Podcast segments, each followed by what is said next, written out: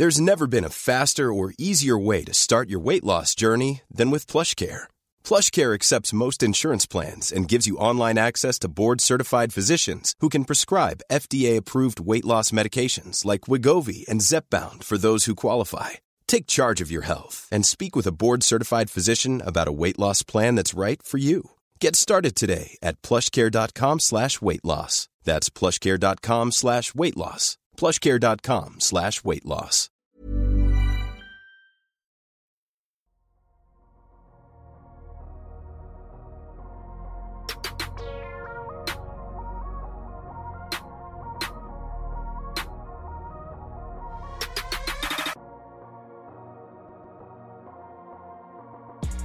Salut à tous, très heureux de vous retrouver pour cette quatrième et avant-dernière partie de la grande preview Hebdo de la saison 2021-2022.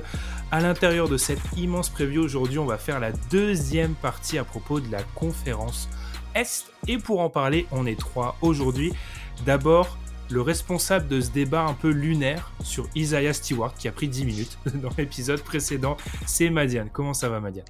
Eh ben ça va. Et euh, c'est toujours des débats intéressants de est-ce qu'on paye ou pas les pivots. Les Suns euh, sont en plein débat là-dessus. Ouais, et ils n'ont limite clos, je pense, le, débat, et on n'était pas tous d'accord là-dessus.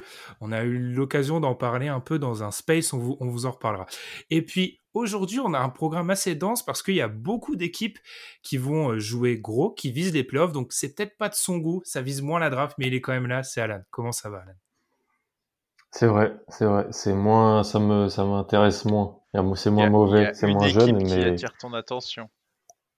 toujours. Il attire. Elle m'a un peu énervé dernièrement, mais ouais, c'est là. Salut les gars, salut à tous. Très bien. Et eh bien du coup, comme je vous l'ai dit, on va s'attaquer aujourd'hui aux huit dernières équipes euh, qui nous manquent pour compléter ces previews sur les 30 équipes NBA. La semaine prochaine, on fera une preview un peu plus généraliste. On parlera des trophées, mais aussi euh, du titre, notamment. Avant ça, n'oubliez pas de nous suivre sur Twitter, sur Twitter notamment, où on a fait euh, mardi soir, c'est ça, un space. Donc, pour ceux qui ne, qui ne savent pas, un space, c'est l'occasion de discuter, euh, prendre la parole avec nous et discuter. On va essayer de le refaire pendant la saison. Donc, n'oubliez pas de nous suivre sur Twitter. Et puis, vous le savez, on a la chance cette, cette année d'être le partenaire du League Pass. Vous pouvez trouver un lien dans la description. Le League Pass, c'est donc la possibilité de regarder les matchs NBA en direct, en différé sur toutes les plateformes. Vous pouvez, en passant par ce lien, aussi profiter de l'essai gratuit pendant 7 jours. Et puis, les gars, je me suis dit, je fais tout le temps la même pub du League Pass, qu'est-ce que je peux rajouter? Bah, Le League Pass, c'est aussi la possibilité de travailler vos langues étrangères. Vous savez pourquoi? Parce que on peut penser à l'anglais. Mais quand on regarde avec le League Pass, on a toujours des petites options pour regarder avec mmh. d'autres langues. Et moi, donc, le Netbucks, je me le suis fait avec la télé coréenne. Je peux vous dire que ça rajoute un petit peu, ça rajoute un petit, un petit piment supplémentaire assez incroyable. Je crois pas que ça va m'aider pour euh, mieux maîtriser la langue, mais en tout cas, le League Pass peut être meilleur que Babel aussi hein, pour apprendre les langues. Du coup, le lien est dans la description. Fini de blablater, on marque une petite pause et puis on démarre avec les Hornets.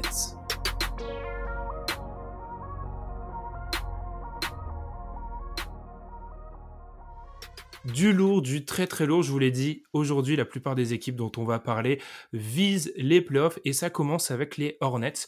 On débute avec une question de Tom. Pour rappel, à chaque fois on va essayer de répondre à deux questions vis-à-vis de chaque équipe traitée. On part dans l'ordre inverse des équipes, non pas de la ville mais du nom de l'équipe.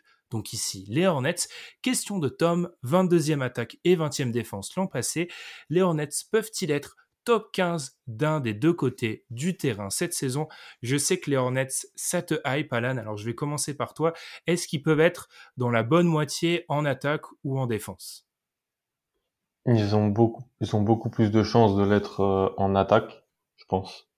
Euh, S'ils le sont, ça sera, ça en dira pas mal, je pense, sur la Melo en fait. S'ils sont euh, dans la première moitié de la ligue en termes de rating offensif, ça peut vouloir dire, avec la Ball qui se blesse pas et qui joue euh, allez 60, 75 matchs, 70, 75 matchs, ça voudra dire que bah, dès sa deuxième année, il est quand même une option assez viable à l'initiation en attaque. Ils ont, ils vont avoir besoin de Rosier qui était pas là au premier match. Euh, c'est vrai que c'est un peu, c'est un peu changé leur attaque et c'est un peu moins flamboyant. Avec si, si Rosier, Ward et Lamelo jouent 70 matchs, je pense chacun je pense qu'ils peuvent être dans la, une, une des 15 meilleures attaques de la ligue. En défense, non. Même constat, Madiane.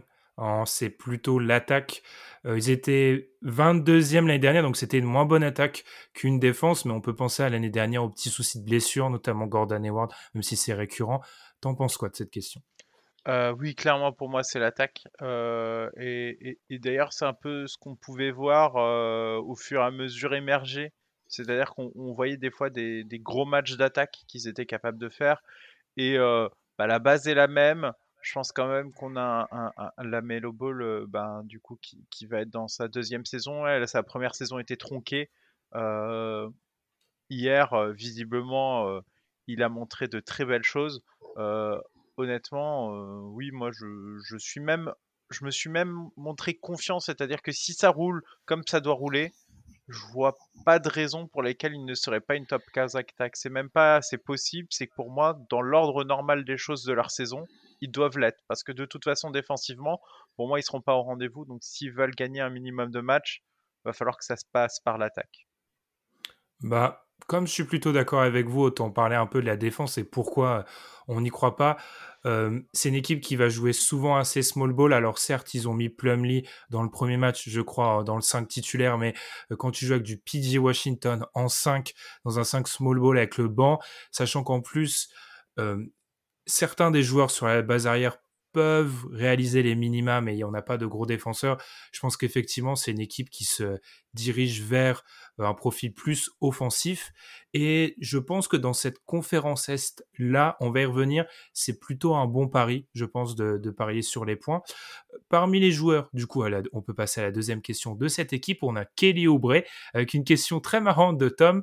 Kelly Oubre va arrêter d'être juste la caution flow et enfin se remettre en route.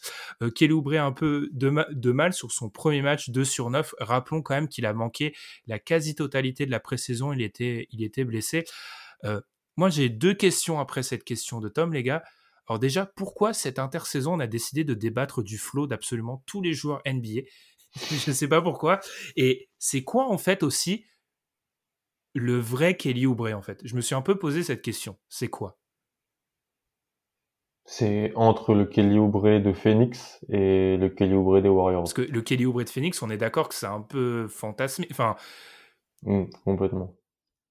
Je pense aussi. Je pense que c'est un joueur qui fait surtout du catch and shoot, euh, est, un, est un bon athlète en transition, mais n'est pas le shooter qu'il a montré par flash. Et c'est pas, pas aussi le shooter du début de saison avec les Warriors l'an dernier qui, qui a plombé tous ses pourcentages. Mais si c'est déjà un joueur qui met 35% de ses trois points, c'est pas si négatif que ça. Euh, donc, euh, je pense qu'il va leur faire du bien parce qu'en fait cette équipe, cette équipe des, moi je la trouve, il y a beaucoup, elle est très très jeune à des postes euh, assez clés en fait.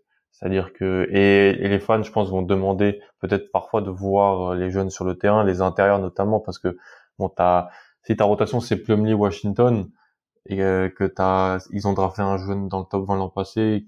Je pense qu'ils aimeraient bien les voir, mais ça va heurter ton équipe. Je pense qu'Oubré, ça peut être un, un, catalyseur du banc, vraiment, parce que bah, sur les ailes, euh, hier soir, moi, Cody Martin et John McGinnis, ça me dérange pas, hein, mais c'est pas, c'est pas si flamboyant. Tu les playoffs, ouais, c'est, c'est court. Non. Tandis que Bridges, avec euh, Gordon Hayward, et si tu as un bon Oubré, c'est déjà mieux. Madiane, c'est quoi pour toi du coup Kelly Oubre? Est-ce que c'est comme on, l'a dit, ça se situe un peu entre ce, ce bout de saison à, ou du côté de Phoenix où c'est le meilleur Kelly Oubre qu'on ait vu et ce début de saison un peu catastrophique avec les Warriors la saison dernière?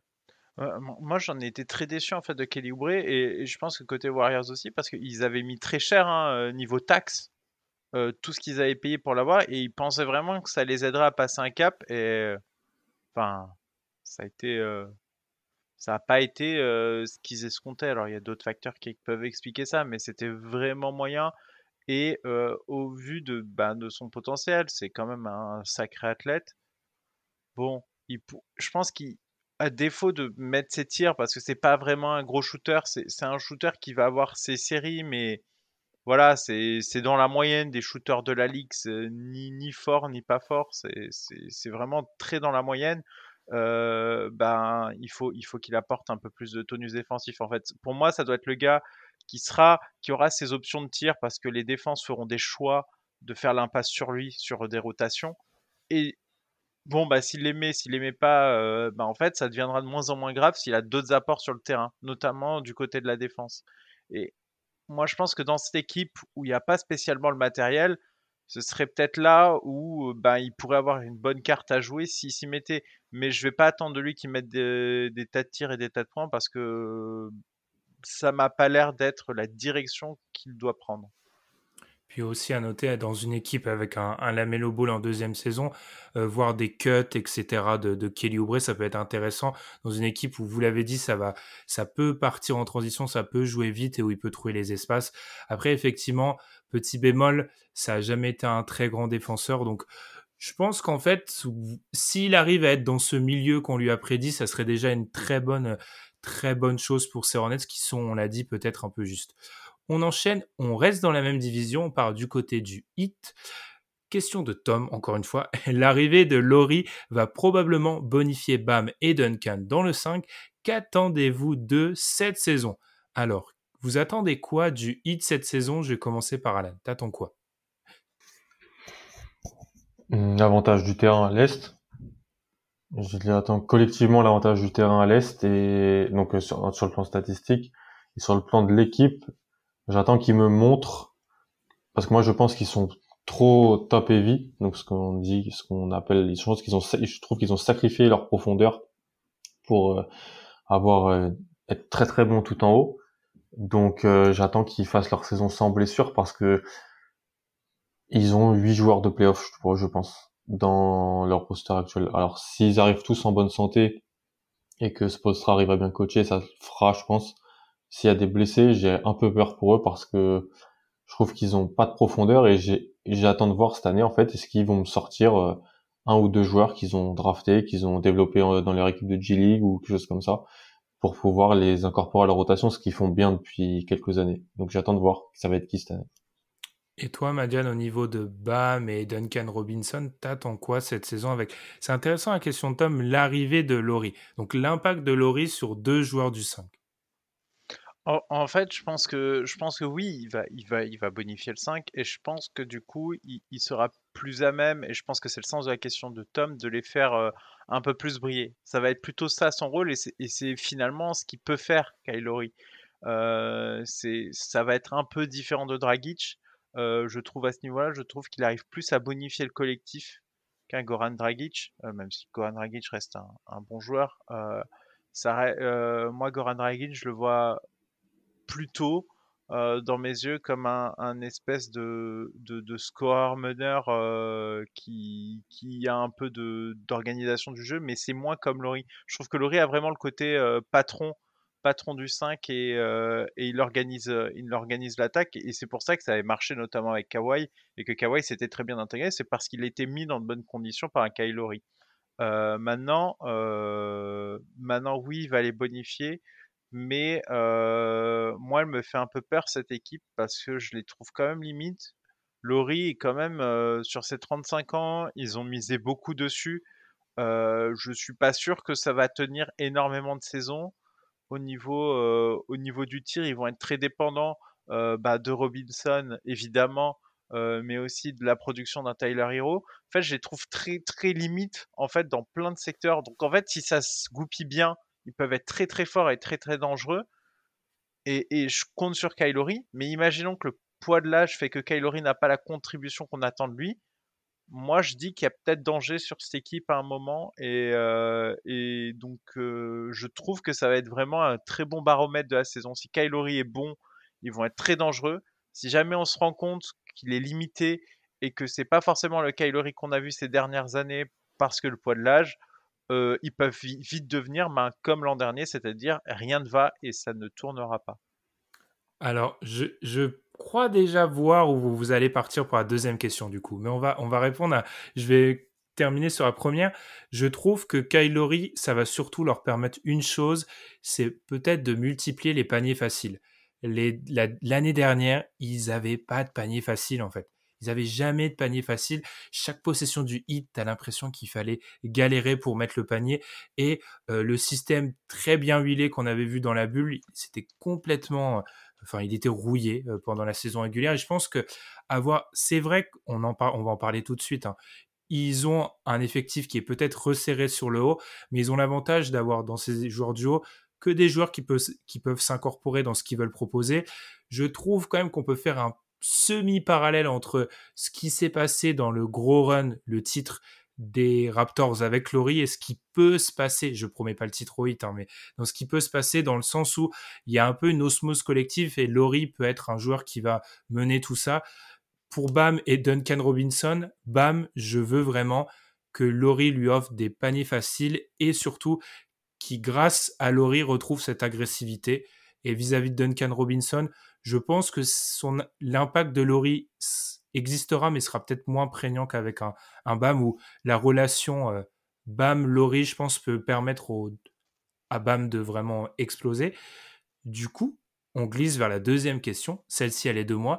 Est-ce que selon vous, cette équipe du HIT, elle est plus proche des, je les ai appelés les mastodontes, en tout cas Brooklyn, Milwaukee, ou des outsiders, le reste des équipes à l'Est?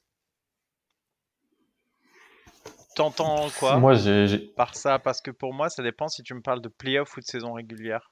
Je te parle de playoff là. Si tu me parles de playoff, ils en seront très loin. Pour moi, euh, je. Donc ils sont plus proches des outsiders. Pour moi, ils sont proches des outsiders. En fait, je les, je les vois dans, dans les eaux de, de, ce que peuvent être Boston, de ce que peut être Philly en fonction de ce qui se passe. Je les vois je les vois plus. En fait, ils sont entre les deux. C'est vrai qu'ils sont. Cette grimace. Ils ont, ils ont un avantage. Ils ont un avantage sur ces équipes-là, mais au-dessus, c'est le soleil. C'est vraiment, euh, c'est vraiment très fort au-dessus. C'est vraiment, euh, vraiment pas leur faire un jour que de dire ça, mais enfin, on parle quand même de, de du champion sortant et du contender numéro 1, 1, 1, 1, 1, plus, plus, plus. Donc, euh, t'es plus proche de Boston. Hein il y a plus de chances que tu te fasses taper par Boston que tu tapes Milwaukee ou les Bucks au complet. Ah, je sais pas. Euh, quand même, hein. Mmh. Milwaukee ou les Bucks au complet, le hit les bas. va falloir m'expliquer sans blessure vraiment ce qui s'est passé. Alors que Boston complet qui bat le hit complet, je peux l'entendre un peu crois plus. pas une seconde. Eh ben moi j'y crois. Euh, je, je trouve, pour, pour, moi, le hit, si j'ai posé cette question, c'est que pour moi, en fait, le hit, j'idéalise peut-être, mais ils sont un peu dans un no man's land entre le Milwaukee et Brooklyn qui sont au-dessus, je l'admets, mais dans les, dans les équipes outsiders, dans cette conférence en ceste, je vois des défauts, on en parlera à beaucoup d'équipes, là où eux, ils ont, premier avantage, ils ont un joueur ennemi du DH20. Ils ont Butler qu'on a tous sauf Alan et ils ont Bam qui s'en rapproche fortement, sans compter un Kylori qui serait dans un DH 30-35. C'est la seule équipe qui a trois joueurs parmi les outsiders comme ça. Quand tu prends Boston, le gap entre le joueur 2 et 3 est monumental comparé à ce qu'il y a du côté de, du côté de Miami. Et ils ont en plus cette expérience parce que certes, il y a les petites touches Maurice, Oladipo et Laurie, mais c'est un groupe qui, globalement, c'est celui qui est allé en finale NBA. Donc, ils ont cette expérience-là.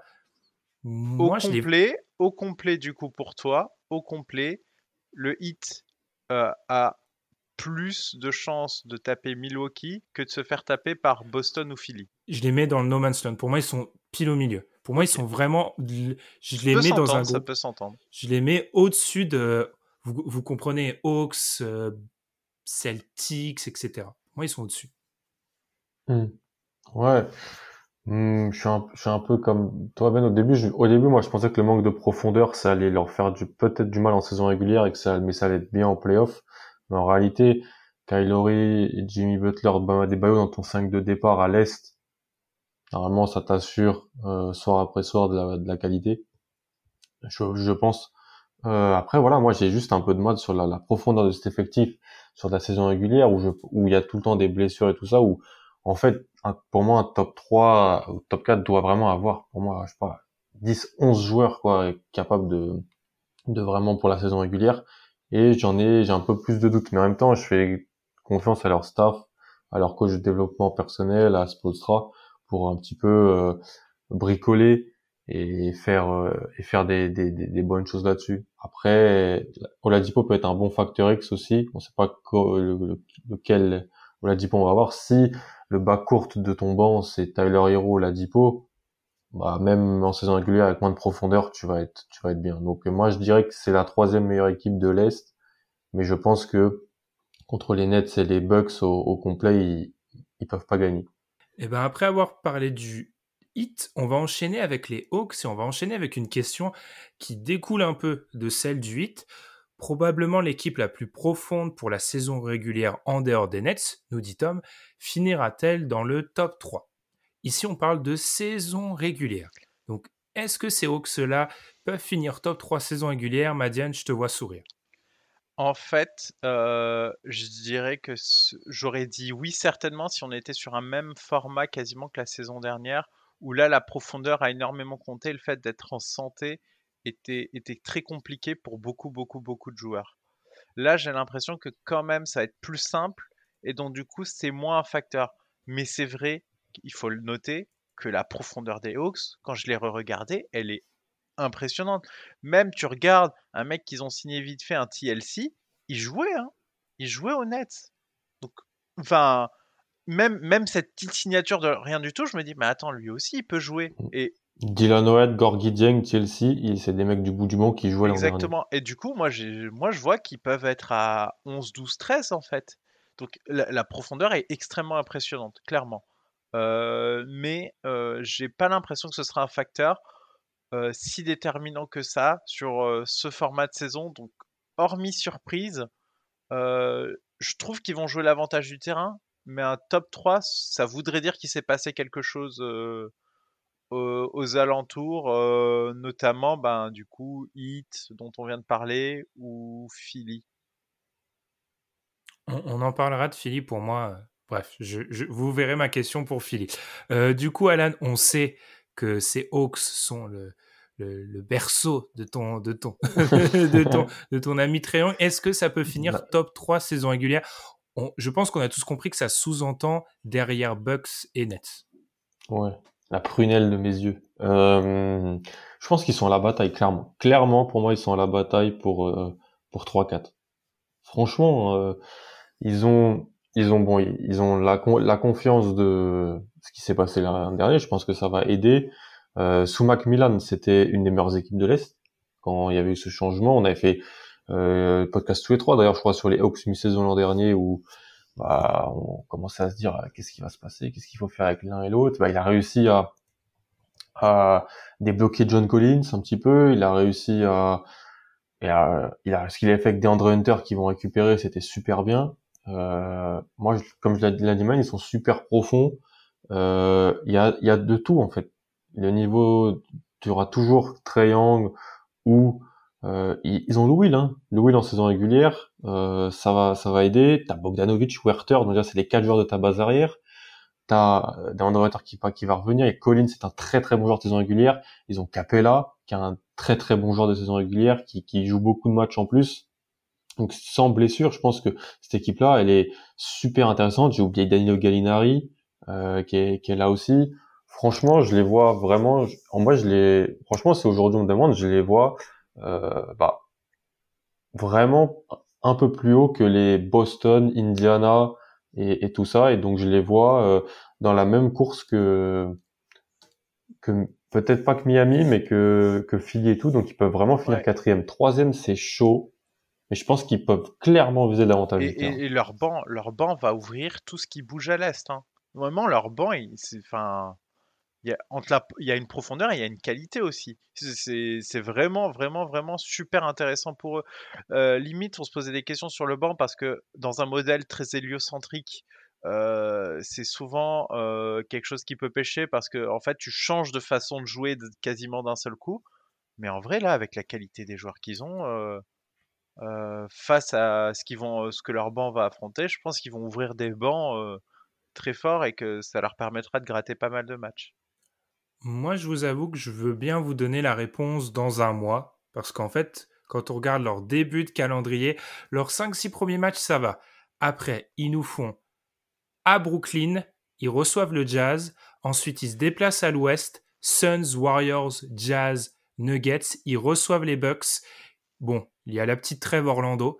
Et puis il y a Boston. Donc tu as 7 matchs compliqués, 6 ou 7 matchs compliqués dès le début. Et si tu pars bien là, euh, on sait qu'avec une jeune équipe, tu peux te lancer. Donc je veux bien vous répondre dans un mois. Euh, moi, moi j'ai une question subsidiaire par rapport à ça. Être troisième euh, à l'Est, c'est combien de victoires? À votre avis? Il flirte avec les 50. 48, ouais. Ouais, moi, moi, moi, je dis ce sera moins de 50. Je sais pas, j'ai l'impression quand même qu'il y a un petit gap et que ce sera moins de 50. Et du coup, euh, et du coup, ça peut passer, hein, et tu peux paumer des trucs avec 50 victoires. Après, se méfier toujours, c'est on en parle parfois de de ce journaliste, enfin Ben Taylor qui fait la, une chaîne très connue sur YouTube, explique toujours que chaque saison, il y a une équipe qui perfore complètement les prévisions de pré-saison. Donc on pourrait imaginer qu'une équipe les perfore et finisse dans ce troisième strapontin, ça pourrait être, je sais pas, Indiana, etc. Il y a toujours une équipe qu'on voit pas du tout venir qui explose. Je vois Madiane qui fronce. Je vais faire écouter à Madiane les bandes sur les Knicks à la même, même période de l'année. Donc il y a toujours une équipe qui performe les. Donc ça pourrait être l'équipe qui finit troisième euh, de cette euh, de cette conf est. Dernière question sur les Hawks euh, par rapport au développement des jeunes joueurs par rapport à la compétitivité, parce que là on parle d'une équipe qui peut espérer finir troisième à l'Est.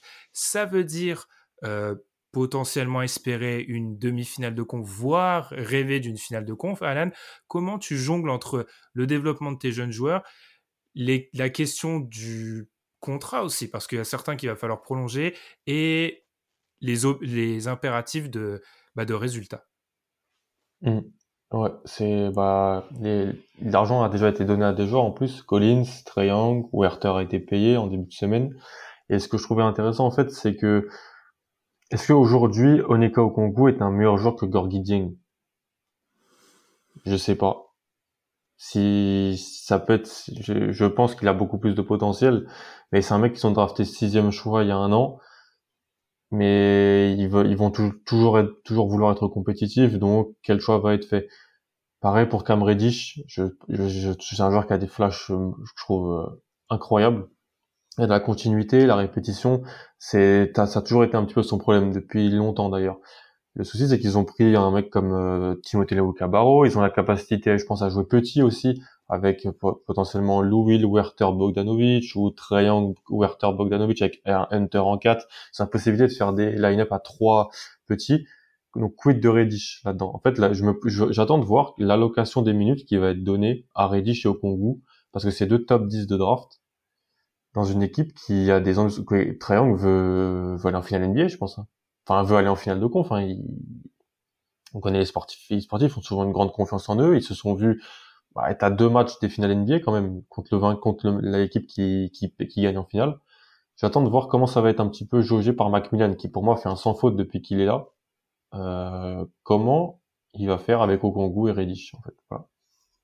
Très bien. Quelque chose à rajouter, Madiane? Euh, En fait, c'est très bizarre comme configuration parce que finalement, c'est une équipe qui, euh, du coup, a trouvé sa, base centrale et qui, au lieu de, ben, de compléter des role-players vétérans, a des pics de enfin, a des prospects en fait en, en joueurs de complément.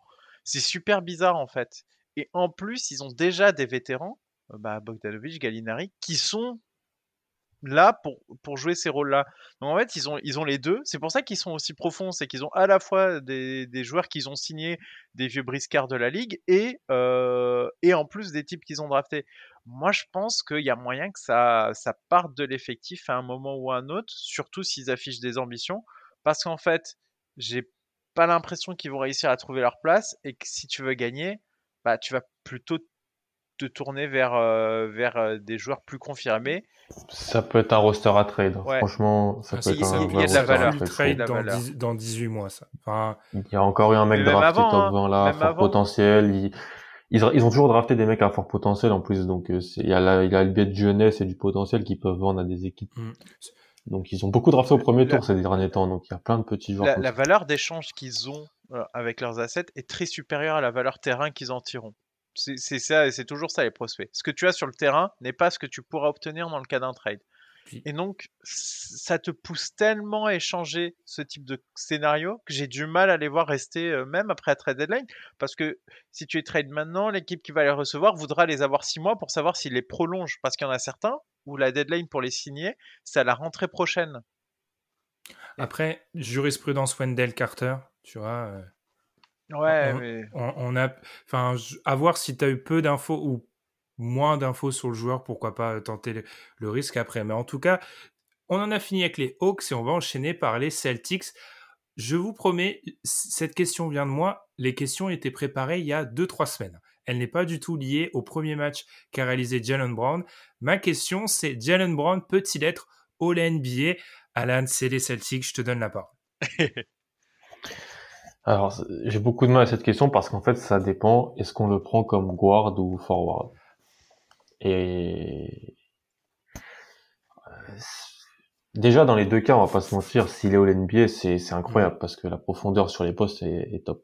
Jalen Brown n'a jamais, jamais été, je pense, euh, susceptible d'entrer dans mon DH20, mais pour moi c'est un des 20, il est 20, il est dans le top 25 quoi. Il est, il est, il s'en rapproche. La progression est linéaire. On en a tous déjà parlé. C'est, c'est, c'est impressionnant.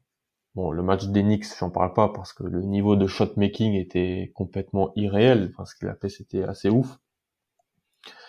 Mais être au NBA, ça voudrait dire, alors, sur les guards, ça voudrait dire, bah, alors Kyrie est pas là, ça peut être, euh, peut-être bien, mais ça veut dire passer devant, euh, bah, Luca, James Harden, Damon Lillard, Stephen Curry.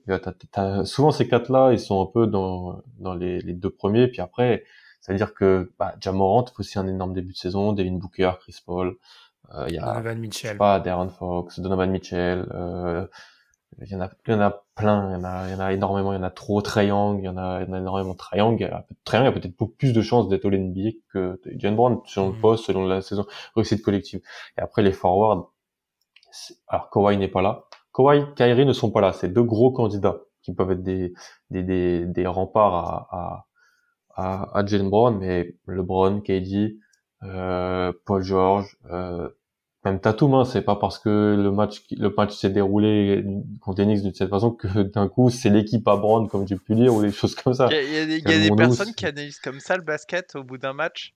Euh, bah oui, mais les hot takes sont faciles en début de saison, mais donc je pense que ça sera compliqué, mais ça veut pas dire qu'il va encore pas passer un cap et qu'il peut ça peut-être c'est sûrement peut-être l'ultra profondeur en qualité qu'on a actuellement. Mmh, ça sous-entend, tu fais, tu es très corporate talent, c'est très bien, qui peut ne pas être au NBA mais rentrer dans un DH20. Ça, c'était ma une de mes hot takes que j'ai pas dit, hein, pas dit en fait. Bref, pour moi, Jalen Brown, c'est un des mecs qui va pousser fort dans le DH20 à la fin de la saison.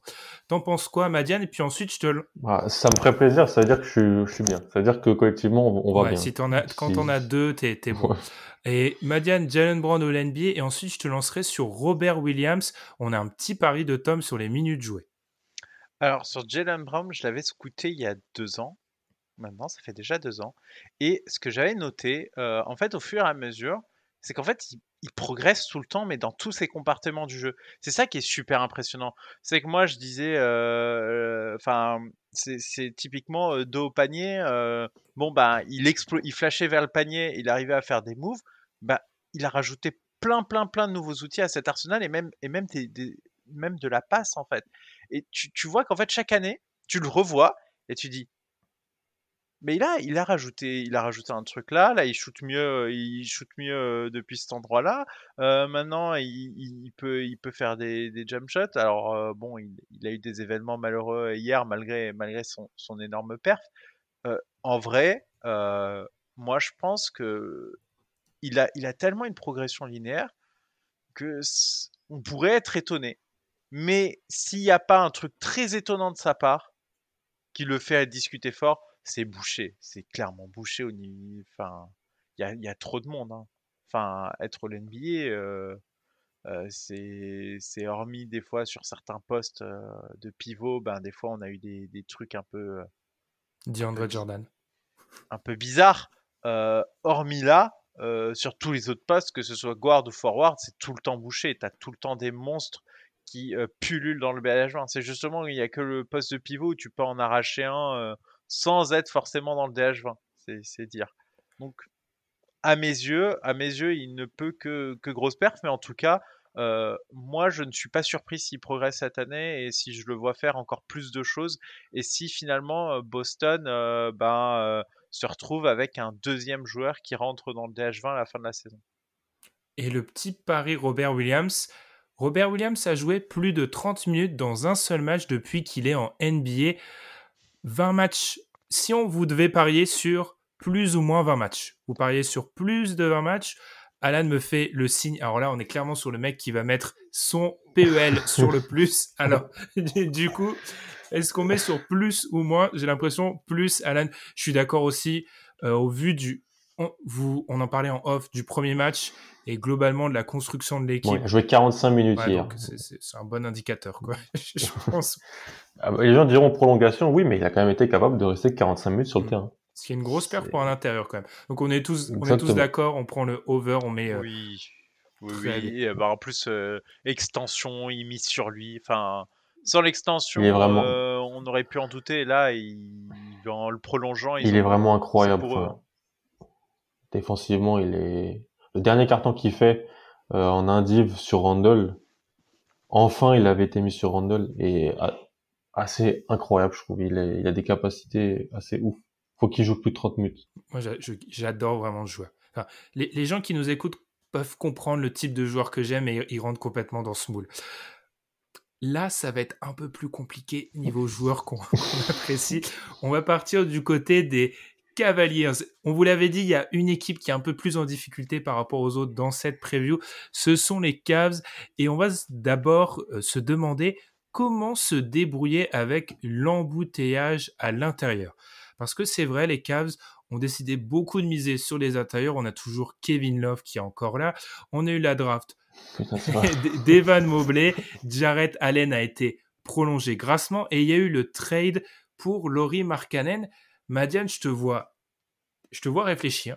Je te vois vraiment, ça fume. Comment on se débrouille Alors, côté des euh, moi, je pense que déjà, euh, faut virer tous ceux qui prennent les décisions basket dans la franchise euh, ces derniers temps non, mais honnêtement, enfin, je pense que si tu me mets proprio, ils sont. Enfin, est-ce que vous les gardez? Vous devenez proprio demain des Cavs, vous les gardez Honnêtement, vous regardez l'effectif et vous dites ouais, super reconstruction les gars, on continue. Non, mais honnêtement, la prolongation de Jared Allen, moi, ça m'a. Non, enfin, déjà, il faut libérer Kevin Love. Le gars, il n'a pas envie d'être là. Euh, mais euh, avec son salaire, à qui tu vas le balancer Enfin, pour moi, c'est il faut faut juste le libérer. Euh, tu peux jouer avec Allen Markkanen, mais la construction d'effectifs qu'ils ont, elle est, elle est scandaleuse. Enfin, c'est scandaleux ce qu'ils ont fait avec les choix qu'ils avaient, etc. Euh, enfin, ils vont rester nuls comme ça pendant combien de saisons? Non mais, non mais vous rigolez. J'aurais pas, dû lancer ma Diane. Non mais vous rigolez. Non mais c'est dramatique, c'est dramatique. C'est quoi le projet? C'est le projet, c'est Colin Sexton ou c'est Darius Garland aux arrières? C'est ils ont pris Laurie Markkanen, ok, mais en fait ils, ils vont en faire quoi? C'est quoi l'idée avec Laurie Markkanen, avec en plus pas le prix qu'ils vont payer? Enfin. Moi, moi, je trouve que ça n'a ni queue ni tête. Je comprends pas ce qu'ils font. Je, je vois pas le projet. Est-ce qu'il n'y en a pas un de trop? Ah, mais pour moi, bah, pour moi déjà. Euh, déjà trois euh Là, en gros, il y en a quatre qui se dégagent. Tu, peux te dire qu'à trois, ça va. À, à 3, ça va, mais là, c'est il y en a un de trop. Ouais, mais il faut que tu réussisses à te débarrasser de Kevin Love. Enfin, du coup, si t'en as un à sortir de l'équation, c'est Kevin Love. Mais du coup, tu fais comment? Deux ans de salaire euh, à, plein tarif, il y a personne qui en veut. C'est même pas pour une. Tu buy out. Ouais, tu vas buy out. Mais Love a déjà dit qu'il voulait pas. Hein. Deux pas... saisons. Bah il va rien laisser sur la table, Kevin Love. Il, en a rien à foutre. Il a déjà sa bague. Hein. Kevin Love, il a sa bague et il veut son salaire. C'est mm. ça. Si, encore c'était un vétéran qui avait, qui mm. avait été All-Star, etc., et qui était à la recherche de sa bague, il aurait peut-être pu laisser un peu d'argent. Euh... Black Griffin. Ouais, mais ben non, du coup, lui, il a sa bague et en plus, il a gagné avec eux. Donc, euh, t'inquiète pas qu'il va pas, il va pas leur laisser un dollar. Donc, euh, c'est une mauvaise opération. Et la prolongation de Jared Allen, c'est indescriptible. Alan, sauve-moi. Dis-moi un truc positif. Ah ouais, ils, ont, fait bah, quoi de bien, Alan Bah, moi, je trouvais ça euh, intéressant parce que Kevin Love pour moi est pas dans l'équation en fait, euh, oui, vraiment faut pas. pas le mettre. Mais je trouvais ça, je trouvais ça bien sur 48 minutes de jeu intérieur d'avoir tout le temps sur le terrain deux des trois, Mobley, Markkanen, Allen, parce que Markkanen est un shooter, Mobley peut s'écarter, les profils semblent complémentaires. Le problème c'est que JB Bickerstaff il a starté les trois en même temps contre Memphis. Donc ça j'ai vraiment, j'ai vraiment pas compris. Euh, alors, c'est vraiment surutiliser la polyvalence de Evan Mobley. Le mec a 19 ans, on lui demande déjà de faire des trucs. euh, Enfin, c'est pas normal. Enfin, c'est un, c'est un, c'est vraiment un super prospect. Enfin, il, a, il était pas là où il a été drafté pour rien. Mais j'ai pas envie qu'on lui demande non plus de driver euh, euh, depuis la ligne des trois points. J'ai pas envie qu'on lui demande. J'ai envie qu'il a mis des paniers incroyables. Hein, si, on veut l'avoir contre, contre dans contre Memphis dans son premier match, mais franchement, c'est pas la meilleure maximisation. Mais moi, je trouve ça toujours bien d'avoir trois, les trois euh, dans ton effectif qui se partagent les minutes, parce que je pense qu'il peut y avoir complémentarité. Le souci, c'est faut pas qu'ils jouent ensemble, quoi. C'est, pas, je comprends pas. J'aimerais qu'il m'explique, explique son projet. Je, ça, je, je le comprends Est-ce que c'est pas lié à la deuxième question, les gars? La deuxième question, avec de petits arrières plutôt offensifs et de grands intérieurs Mm. plutôt défensifs, qui pour faire le lien? Et c'est- Est-ce que c'est pas un peu ça aussi la réponse? C'est qu'il y a pas de, ça manque peut-être de liant entre base arrière Mm. et, et front court. Et, et en plus, tu- Ils sont draftés, Isaac Okoro. euh, essaye. Ouais. T'as quoi à perdre? Et, et en plus, Isaac Okoro, euh, de ce que j'avais compris, Alan, tu m'arrêteras si je me trompe, mais c'est plutôt un joueur qui était là, c'était un pari. C'était, on le prend, il n'est pas forcément euh, du coup là pour, euh, pour euh, directement produire, mais, mais c'est un plan pour plusieurs années. Mais ils, en font rien, et, moi je trouve ça dommage parce que tu vois, typiquement, euh, moi j'ai en très haute estime euh, Darius Garland. Moi, moi, je, moi je le trouve extrêmement intéressant. Il a eu du mal à s'adapter au jeu NBA, mais, mais moi j'adore ce joueur. Moi je pense qu'en fait, typiquement, euh, faut arrêter de demander la terre entière pour Sexton. Ça aussi. Je pense qu'en fait, il y, a, il, y a la, il y a la réponse dans ta question, Madiane. C'est-à-dire pourquoi on, est, on se presse autant avec Okoro C'est qu'en fait, ça fait 4 ans qu'on a démarré cette reconstruction du côté des Cavs. Et il est où le précieux, en fait? C'est qui le précieux de la reconstruction? Ah, on l'a pas. hein. On l'a pas. C'est peut-être Mobley. c'est qu'en fait, on peut pas, ils peuvent pas, ils peuvent pas dire que c'est le précieux. Il vient d'arriver. Parce que Ouais. il a joué. Voilà. Donc, tu vois, tu- il y a peut-être cette question de. On obli- on- obligé peut-être de rusher parce qu'on n'a pas le. enfin, au bout de 4 ans de reconstruction, tu as en droit et de te dire en tant que front office et à ta fanbase, on a le joueur sur lequel on va baser notre prochaine bonne équipe. Tu es même pas sûr de ça de leur côté. Ouais, mais du coup, si t'es pas sûr de ça, pourquoi tu gardes Sexton? Je sais que c'est pas le cas. Si- on part du principe qu'ils savent que c'est pas le cas, pourquoi est-ce qu'ils demandent, euh, apparemment, hein, qu'ils ils demandent euh, des choses assez lunaires pour, pour l'envoyer ailleurs? Parce que c'est se désavouer et les front office NBA le font ça Ouais. jamais. Puis c'est les, c'est les reports qui sortent. On est, on n'est pas dedans non plus. On sait pas. Peut-être qu'ils attendent. Ils pensent qu'ils pourront matcher quelque chose qui sera peut-être pas si exorbitant que ça parce qu'ils peuvent compter, compter sur lui. Mais ce ce qui, la question elle est bonne parce que ce qui fait défaut à cette équipe-là aussi, c'est qu'un mec comme Cedi Osman sur lequel ils avaient investi ou euh, d'autres joueurs un peu voilà dans ces combos 3-4 euh, sont plus là comme Larry Nance ou sont pas bons ou pas à un niveau comme Osman. Donc ça force un petit peu ce déséquilibre et ils veulent jouer sur le déséquilibre, mais ils sont peut-être un peu obligés. Mais juste, même si tu es déséquilibré, tu peux pas starter trois mecs à 2-10 en, je pense. C'est pas, c'est pas viable. Même si Markkanen, ah, Markkanen a fait du spot-up euh, non, mais- à trois points, hein, il a, mais je pense que ça serait peut-être mieux d'avoir Markkanen en 4 qui fait, qui joue du pick and pop avec un mec comme Garland. Euh, Ma- euh, Mobley et peuvent jouer du pick and pop, mais si t'as les deux sur le terrain avec Allen, il n'y a pas de pick and pop. hein. Donc, euh, je trouve que c'est se limiter un petit peu. C'est sûrement un bien meilleur coach que moi, mais je comprends pas trop. Et surtout, je pense que le développement des mecs va peut-être en être euh, impacté. Après, pour finir, pour clore peut-être ce débat Cleveland, euh, le développement des joueurs, quand tu es passé d'un- d'une équipe de vétérans qui avait ces ambitions-là, version LeBron James, tu as fait table rase, euh, politique de la terre brûlée, les Sexton, etc., ils ont toujours joué dans une équipe jeune, déconstruite, sans vraiment d'ambition. Donc on, en parle assez souvent de ça, c'est peut-être pas le, parfois le meilleur terreau pour un peu euh, développer les joueurs. Il y a quand même beaucoup trop de choix douteux. Le choix du coach, le choix du coach était extrêmement douteux euh, il, y a, il y a deux saisons. Enfin, il y a, y a, quand même des choses qui, qui enfin. Je crois que Tom était, était content de ne plus trop le voir de Memphis, hein, personnellement. Non, mais moi, ce qui me, ce qui me frappe, c'est vraiment, enfin, tu t'es greffé. Pourquoi pas récupérer un joueur Enfin, ils, avaient le coup de, dans les trades, ils s'infiltraient à, s'infiltrer en troisième équipe et, discuter. J'ai trouvé ça extrêmement intéressant. Moi, je trouve que c'est toujours intéressant quand tu es en train de te développer, de toujours discuter, parce qu'il y a toujours moyen de gratter des choses qui vont arranger tout le monde, et toi, tu récupères bah, un prospect ou quelque chose.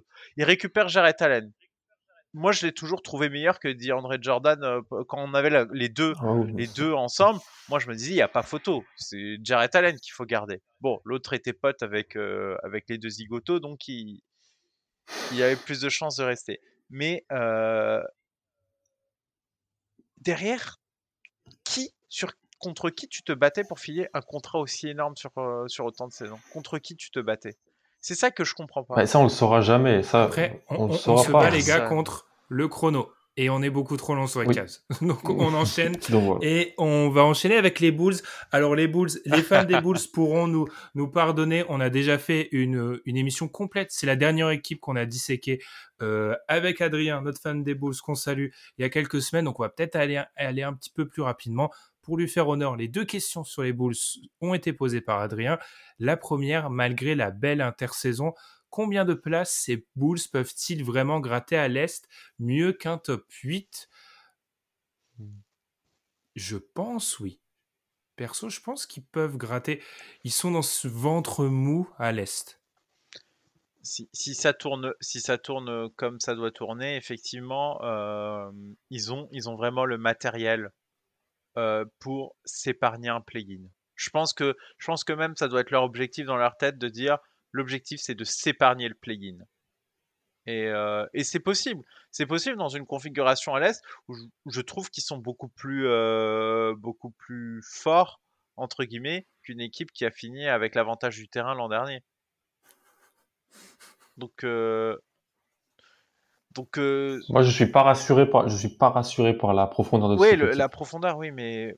C'est ce que je disais hier soir, euh, Adrien en parlant. J'ai pas vu le match contre Détroit parce qu'il n'y avait pas Kate, donc j'allais pas regarder un, bout, un, bout, un Pistons.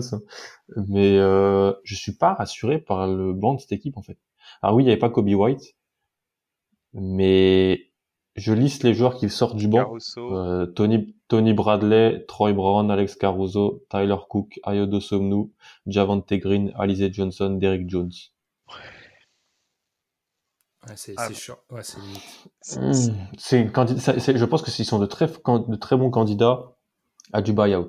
Mais vraiment, parce que il va falloir un petit peu.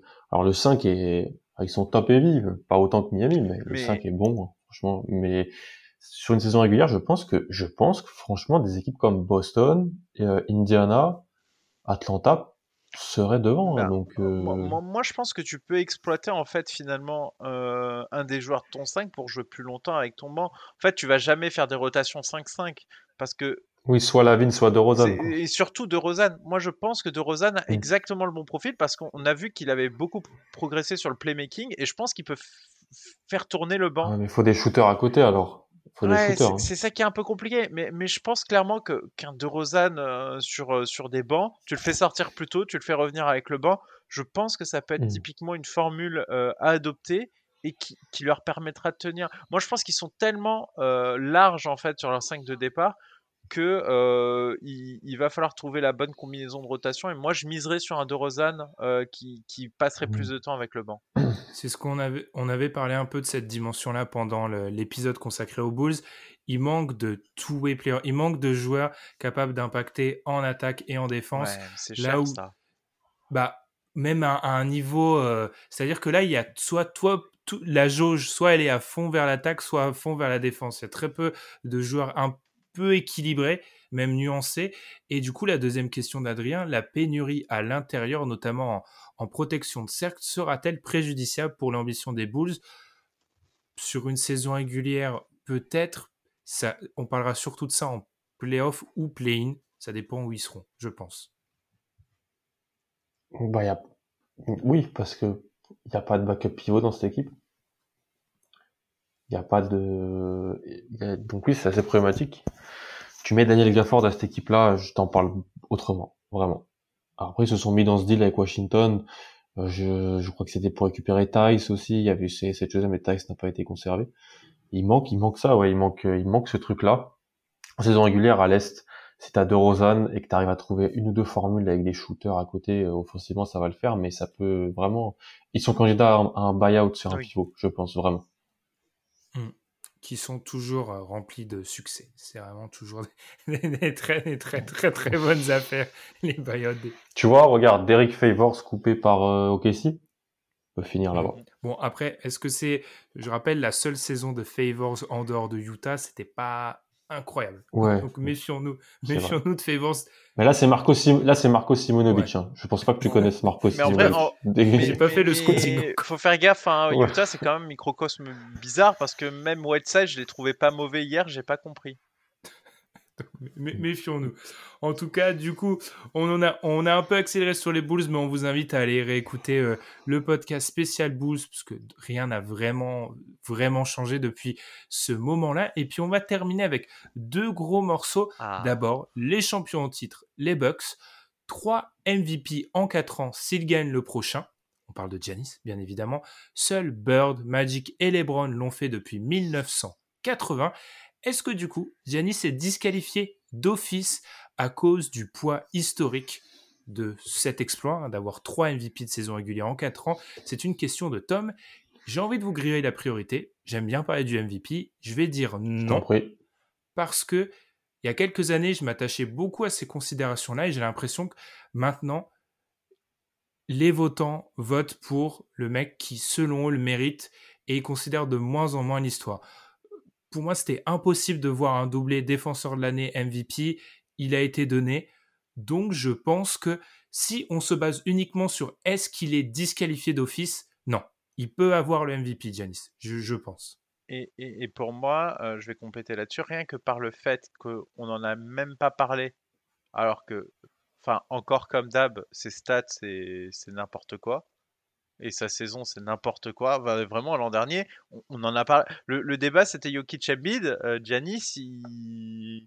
y avait même LeBron euh, avant qu'il se blesse. Euh, Giannis, il... fait une saison, euh, c'est une vraie saison. C'est pas pas la petite saison. Et moi je pense que comme il l'a pas eu, qu'il a même pas été dans la conversation l'an dernier, il se peut qu'il revienne fort là cette année parce que j'ai quand même la sensation que les Bucks peuvent avoir un très très bon bilan et que le bilan ça va forcément jouer, qu'il va noircir très fortement la feuille et j'ai en fait j'ai du mal à voir émerger une grosse puissance à l'ouest avec un énorme bilan supérieur à, à, celui que, que les Bucks pourraient avoir. J'ai pas l'impression que les Nets auront un meilleur bilan qu'eux pour d'autres raisons.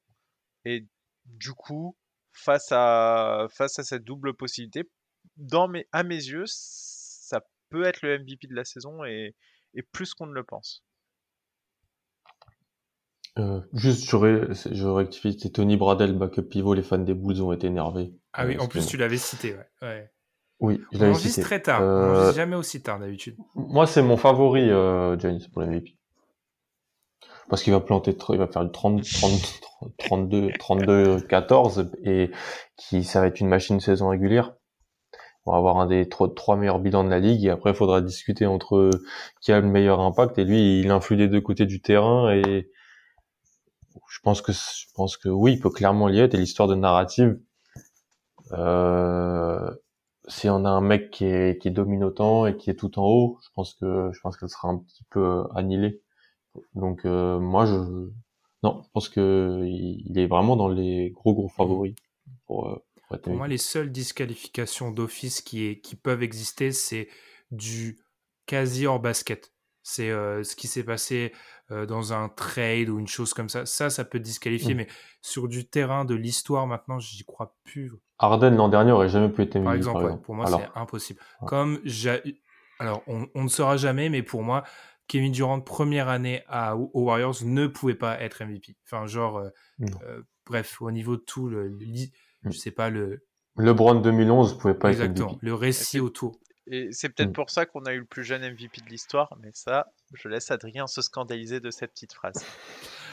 Et du coup, ma euh, question de Bibi, inquiétude défensive, point d'interrogation. Moi, j'ai l'impression, les gars, je vais étayer un peu la question, il y a de plus en plus de shooters, il y a de moins en moins de défenseurs du côté des Bucks. Ça m'inquiète un peu. J'avais été critique avec l'arrivée d'un PJ Tucker. Euh, il mmh. a été, je dois, je dois, je dois m'avouer vaincu. Il a quand même. Alors, c'était loin d'être parfait offensivement, c'était limite. Mais défensivement, il a eu, il était meilleur que ce que l'énergie qu'il a apporté sur les rebonds a été décisive euh, à certains moments. Exactement. Enfin, il a eu vraiment un, vrai impact. Est-ce que ça vous inquiète aussi? Là, on est plus, vous le comprenez, dans la considération de, de playoff deuxième tour euh, à partir de deuxième tour. Quoi. Ouais, c'est en gros, en gros, la question sous-jacente, c'est est-ce que Grayson Allen, George Hill euh, et euh, un mec comme Jordan Nora qui joue plus peuvent jouer en playoff, quoi Sans Ouais, et c'est surtout, est-ce qu'il y a un moment où, euh, surtout sur... Alors, la ligne arrière, t'auras auras toujours, t'auras toujours Drew Holiday qui fera un taf pas possible, mais mm. quand tu, tu, vois, tu sors Drew Holiday, tu t'en sors comment avec les mecs autour de Giannis, un peu? Mm. bah, ils, ont récupéré, ils récupèrent DiVincenzo. Mm qui était absent surtout la campagne de playoff, ça va aider. Euh, pour dans leur pour remplacer Tucker qui est pas remplaçable, ils ont signé au Gélayé. Alors lui c'est pas de l'attaque, hein. c'est je peux tu peux le dire, hein. je peux je suis bien placé. C'est que du que de la défense et du corner. Euh, mais je suis un peu un peu d'accord avec toi. Je, je comprends moins le fait de, reprendre un George Hill ou, ou d'aller donner une extension à Grayson Allen qui est un bon joueur. Hein mais dans, dans un setting playoff avec déjà du Holiday, du DiVincenzo, hmm, j'aurais peut-être fait un choix un choix différent. Après, j'attends de voir comment ils font parce que pour l'instant, ils, ce, ce, front office couplé avec Bud font quand même des choses assez intelligentes. T'as oublié Thanasis. Vas-y, ouais. Qui a joué? Oui. Qui a joué? Il y a trois Grecs maintenant, parce qu'ils en ont drafté un autre. Et on ne fera pas croire que choisir un Grec en 60 qui vient de la même agence que celle de Giannis, c'était pas un cadeau pour lui. non, mais en tout cas, en, tout cas, moi, moi en fait, c'est ça qui me fait peur. Et ce que j'allais vous compléter, c'est que moi, j'ai peur qu'on demande trop de choses à Giannis, en fait, au bout du compte. C'est-à-dire que c'est un énorme défenseur euh, d'aide pour tous ses coéquipiers, mais à un moment, euh, le gars, il gère aussi l'attaque. Et je trouve que on fait vraiment tout reposer sur lui. Euh, à certains moments et que c'est peut-être pas la bonne idée. T'as joué l'idée quand même. l'idée, mais... quand même l'idée. Mais en fait, quand tu fais ces choix, tu, tu sais qu'il va aider. Tu sais qu'il va aider quand Grayson Allen se fera mm. déborder parce qu'il se fera déborder. Tu sais qu'il viendra en aide. Ce sera pas Jrou parce que Jrou euh, il sera, il sera sans mm. doute pas là si Grayson Allen est sur le terrain.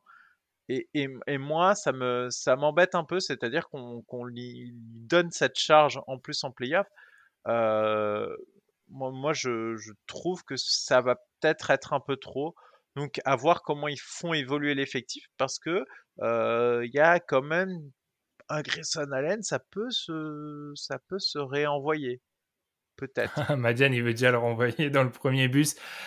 La seule chose positive que je peux trouver à ça, personnellement, ils ont peut-être regardé le début de leur série qui fait beaucoup couler dans contre les Nets et ils se sont peut-être dit notre chance c'est vraiment d'être très fort en attaque, également parce qu'on sait que défensivement, euh, PJ tout PJ Tucker qu'il est contre euh, Kevin Durant, euh, voilà, c'est compliqué. Donc il y a peut-être. Puis t'as Brook Lopez et Giannis qui t'ont sur quand même un bon niveau Exactement, qui vont protéger ta raquette et t'es prêt à, à mm. vivre avec des peut-être des joueurs sur l'extérieur qui vont être un petit peu plus mm. en délicatesse. Très bien.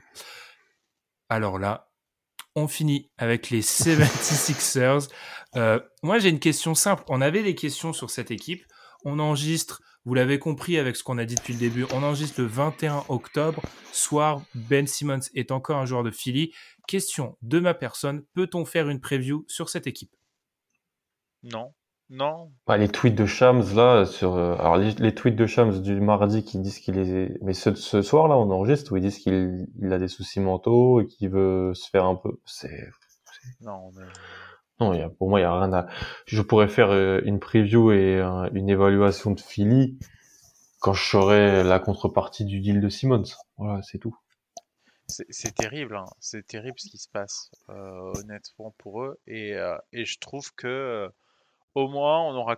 J'espère que ça y est, enfin les front office comprendront, ça ne sert à rien. Ça ne sert à rien d'insister. À chaque fois, ça part en cacahuète à la rentrée de la saison entre le faux beat d'Arden l'an dernier, entre Jimmy Butler avec les troisièmes couteaux qui va tabasser les titulaires à l'entraînement. Ça ne, ça ne se passe jamais bien en fait.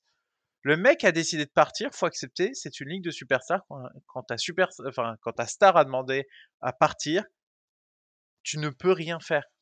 Tu, tu ne, il y, a, pareil les Spurs, les ah, mais ça reste dur à accepter quand même. Dur à accepter, nous, nous, tu, tu... nous, on est détaché, mais quand t'es fan de la, de la franchise, tu peux comprendre que ça soit dur quand à accepter. Fan, quand t'as investi un premier euh, choix de draft, que tu lui as donné le contrat, euh, que il mm. s'est blessé, donc tu l'as quand même suivi pendant sa blessure et tout. Il y a de l'affectif. Ouais, il y a de l'affectif. c'est un mec comme c'est un mec comme Kyrie, euh, Boston on l'avait prolongé et au bout de quelques mois, il dit, euh, il fait son cirque. J'aurais été un peu euh, tatillon, tu vois. Je comprends que là, c'est déjà, je comprends que ça va à accepter pour les fans. Ouais, les fans. T'as aussi le délire du, du t'es sous contrat, t'es sous contrat. Voilà, et puis, donc euh, ne, serait-ce qu'économiquement ça, mais quand t'es fan de Philly, je comprends que ça soit dur. Parce qu'ils ont toujours défendu Ben Simmons. Hein. Les mecs, les mecs du process et tout, ils ont toujours, je trouve, mm. été dans le camp Ben Simmons dans les premiers playoffs, ça parlait déjà des soucis de Ben Simmons. Et, et honnêtement, il s'était fait exposer, il s'était fait exposer deux fois de suite par Boston, de mémoire? Euh, non, parce que euh, contre Boston, la première année, il est exposé. La deuxième fois qu'on les joue, il est blessé en fait. C'est dans la ah. Mais c'est contre Toronto où ça se passe pas très bien apparemment. Voilà, enfin, je trouve que voilà, de toute façon, voilà, on va pas, on va pas faire un cas de Ben Simmons. Moi, c'est l'une de mes pires takes du podcast, euh, le cas de Ben Simmons. Euh, T'inquiète, on en a tous. c'est mon premier pod. tu battras pas les, tu battras pas les C'est mon premier pod, la Tech Ben Simmons. Mais voilà, enfin, en tout cas, en tout cas, pour moi, ça y est, ça sert à rien. Là, il faut que, il faut que qu'on retrouve l'apaisement. Et puis même, tu vas agacer. Euh, on voit bien l'attitude d'Ami, tu vas agacer tout le monde en le gardant. Ça sert à rien, c'est toxique. Mais ce qui est con, c'est qu'il a encore moins de valeur maintenant. Toujours l'aspect mercantile. Mais euh, du coup, par rapport à Simmons, juste un petit truc. Madiane, je suis d'accord sur euh, les superstars, mais c'est un argument que donne souvent Adrien. Il y a un moment où là, on a baissé de gamme de joueurs. Tu vois, quand tu, tu compares aux joueurs cités précédemment, Arden, qui est encore au-dessus d'un Butler, et là, en fait, on descend de plus en plus et on se demande jusqu'à où on va descendre. On avait fait un débat euh, après l'arrivée de Kawhi euh, du côté des Clippers l'été 2019. Du coup, sur le pouvoir des superstars, peut-être qu'il serait bon de réactualiser parce que on a l'impression que ce, encore une fois, on se situe, euh, nous, philosophiquement, peut-être plus du côté des joueurs, mais c'est vrai que là, on descend de plus en plus, parce que c'est un joueur que nous, on classe dans notre DH20 qui quand même arrive à forcer son destin, donc ça pose des questions. Ben, en fait, moi je pense que là-dessus, c'est un joueur qui s'en fout, qui sait qu'il aura un contrat. En fait, c'est un joueur qui n'est pas en danger de sortir de, de, de, perdre de la valeur contractuelle ou de sortir de la ligue au moment où il fait ça. Quand le joueur a ce pouvoir-là, il, peut se permettre de faire ça. Si c'est un joueur qui sait qu'il perdra de l'argent sur la table ou qui prendra le risque tout simplement qu'on lui propose rien parce qu'il est trop, trop chiant à gérer, là, il a beaucoup moins de pouvoir et donc il ne fait pas ce genre de choses. Pour moi, le, pouvoir des joueurs réside dans sa capacité à convaincre d'autres franchises qui sera un bon pari malgré les défauts qu'il peut afficher. Bah alors si c'est ça, il y a 15%, ah, il y a un paquet. 20% de la ligue qui a un pouvoir démesuré. Et pour terminer, question de Gabin, un OCM qu'on salue. Doc Rivers est-il responsable de la demande de départ de Ben Simmons? Il faut savoir, je vais, je vais poser le débat parce que celui-là, il est intéressant. On peut pas tout révéler, mais euh, quand il y a eu la série de tweets et le début des, de l'entraînement un peu lunaire du côté de Philly, on n'était pas d'accord chez nous. Euh, c'est malheureux parce qu'on représente pas vraiment les, les nuances de Dunk Hebdo ensemble, parce que euh, on avait d'un côté certains qui pensaient, qui voulaient quand même blâmer euh, Joel Embiid et Doc Rivers un peu pour leur sortie, et je pense qu'on est tous, tous les trois un peu dans la même veine, qui essayent de les dédouaner vis-à-vis peut-être du comportement un peu de Simone. C'est globalement, on est tous d'accord par contre des deux côtés pour dire que euh, les fautes sont partagées. Ça, c'est une certitude. Ouais, moi je ne dis pas que c'est bien, je dis pas que c'est intelligent, mais je pouvais un peu comprendre les propos d'Ambide C'est ça, c'était, Euh, si je précise, c'était surtout au niveau des propos d'Embiid où en gros, il y avait une partie du site où on était euh, en mode ça peut se comprendre et une autre qui disait il aurait dû euh, botter en touche, quoi. Mettre de l'eau dans son vin, vers le coéquipier, le leader, ça, ce qui est, ce qui est pas faux en plus, ce qui, ce qui n'est pas faux, mais j'ai dit que déjà, c'est pas, on doit pas une espèce d'idéalisation du leader euh, en sport qui est extrêmement intéressant, euh, unique en fait, unidimensionnel, mais euh, donc si tu n'es pas comme ça, t'es pas un bon leader ou des choses, des choses comme ça. Je peux, je pouvais comprendre la frustration de Joel Embiid. Alors il l'exprime, voilà, il exprime, il, il a pas non, c'est, c'est compliqué. Doc Rivers, c'est un peu différent parce que Doc Rivers, euh, il a à la fois, je pense qu'il a voulu à la fois après la série de playoffs piquer Ben Mhm. Simmons, euh, comme on pique une superstar dans le public pour toucher son ego, qui se remette à bosser. Et ensuite, il a défendu hein, sur le reste de la période. Je le veux dans l'équipe, on compte sur lui. Euh, dans d'autres sports, ça se fait. Hein. Il y a des coachs des fois qui qui mettent un peu sous le bus, comme on dit les expressions des joueurs, pour un petit peu essayer de les piquer. Sauf que Ben Simmons, mais on le sait depuis, on le sait depuis longtemps que c'est le type de caractère qui, qui, qui ne fonctionne pas tellement comme ça. Donc on peut lui en vouloir sur Rivers de peut-être pas avoir compris comment, euh, comment appréhender le, psychisme de Simmons. Mais on peut pas trop lui en vouloir pour le reste pour moi. Je trouve, je trouve que Rivers a quand même un, un taf très compliqué, hein, honnêtement. Il arrive là, euh, en plus après une expérience plutôt, euh, plutôt malheureuse juste avant. Il enchaîne et, et il se retrouve vraiment, enfin, c'est pas simple à gérer. entre, je pense que Joel Embiid est quand même un, un sacré bestiau. Je j'ai pas d'inside, mais à mon avis, euh, c'est pas non plus la personne la plus facile avec laquelle vivre. Et ouais, je pense que peut-être que Ben Simmons a mal vécu son année, peut-être que on aurait pu agir pour le mieux. Au bout du compte, oui, c'est pas l'avis de, de tout le monde, mais au bout du compte, la Ben Simmons, je trouve, abuse un peu trop. C'est-à-dire que tu peux demander ton trade et peut-être être un peu plus respectueux, dire juste que tu veux partir, etc. Mais il y a l'affaire de je veux pas rencontrer mes coéquipiers qui étaient partis pour aller le voir quand même. Il leur a mis un stop. Euh, là, l'entraînement. Il y a l'affaire du faux test Covid. Si ça c'est vrai, Si, si ça c'est vrai, c'est incroyable. Donc en gros, du match pour 7. expliquer aux gens, il y aurait peut-être eu une tentative de euh, éviter le- de jouer le match 7 contre contre Atlanta. Atlanta. Ça peut pas être vrai. Je, Je, peux- je- je peux pas peux pas, un, un sportif euh, dans un tel moment, euh, personne s'attendrait à ce qu'il perde, ce serait terrible. Hmm. On, on lui souhaite pas, mais c'est un peu triste. Euh, les historiques du podcast d'un Kebdo savent que euh, Alan et moi, c'est un joueur qu'on kiffe vraiment. Ben Simmons, enfin moi, c'est un joueur Mhm. qui, quand Mhm. il est euh, sur le terrain, c'est un des joueurs que je préfère voir jouer. Donc, s'il y a peut-être un peu de l'affectif, c'est triste de voir la situation actuelle. Après, je suis totalement d'accord avec vous, les gars. Doc Rivers, il- il- là où je veux pas totalement l'excuser, c'est comme tu l'as dit, Alan, il aurait dû savoir que Ben Simmons ne fonctionne pas comme ça. Mhm. C'est pas le mec que tu mets sous le bus, que tu vas euh, tacler en conférence de presse pour espérer avoir une, une espèce de réaction, comme peuvent faire d'autres, tu vois. C'est là où je te rejoins aussi sur l'idéal- l'idéalisation du leader. LeBron James, époque Cavs, il met, et même début avec les Baby Lakers, il met des mecs sous le bus aussi. Et ça, c'est pas, c'est pas ce que je considérerais comme un, un- le- l'espèce de leader fantasmé. Pour moi, c'est pas ça non plus. Délire du Kobe qui trash talk tous ses coéquipiers. C'est ça, enfin, et ça fait de Tu, ça un tu vois, je pense que Ben Simmons, il est pas réceptif à ça, tu vois. Ouais. Enfin, Non, non, Mm. non. Exactement. Très bien. Eh bien, on aura fait une preview des Sixers sans parler une seconde du terrain. Donc la réponse était non, on peut pas faire. Ils ont gagné, ils sont à On 1-0. va faire une preview sur cette euh, équipe. On sait ce que euh, quand la situation sera beaucoup plus euh, claire, moins brouillonne, on en parlera. hein. Rassurez-vous les fans des Sixers, mais là c'est un peu compliqué parce qu'on sait même pas euh, quelles seront les contreparties, on part sur quel projet, etc. C'est vraiment fouillis. En tout cas, ce qui est sûr, c'est qu'on a terminé cette quatrième partie. On a donc fini de parler de la conférence Est, on avait déjà fini de parler de la conférence Ouest. La prochaine fois, on se retrouvera pour 15 questions sur les trophées et la saison en général. Du coup, c'était un plaisir, Madiane. Alan, on répète que vous pouvez trouver le lien dans la description pour le League Pass, pour regarder les matchs NBA. Vous l'avez compris dans toutes les langues. Il y a aussi de l'espagnol, du portugais pour ceux qui veulent, Et- qui veulent vérifier. Et n'importe quand surtout. N'importe quand. Ça, c'est incroyable. Et il y a un essai de 7 jours. Vous pouvez passer par le lien Dunkebdo pour en profiter. Nous, moi, justement, je vais aller profiter de mon League Pass parce que je n'ai pas vu le apparemment fantastique match entre les Knicks et les Celtics. Il faut donc que j'aille le voir rapidement. Désolé Alan. Et du coup, nous, on va se retrouver très vite pour cette dernière partie des previews. C'était un plaisir. Suivez-nous sur Twitter également. On va, pas, on va essayer de, euh, d'interagir avec vous, avec nos CM, mais aussi avec les spaces dont j'ai parlé. Et puis, on se retrouve la semaine prochaine. Salut Tchuss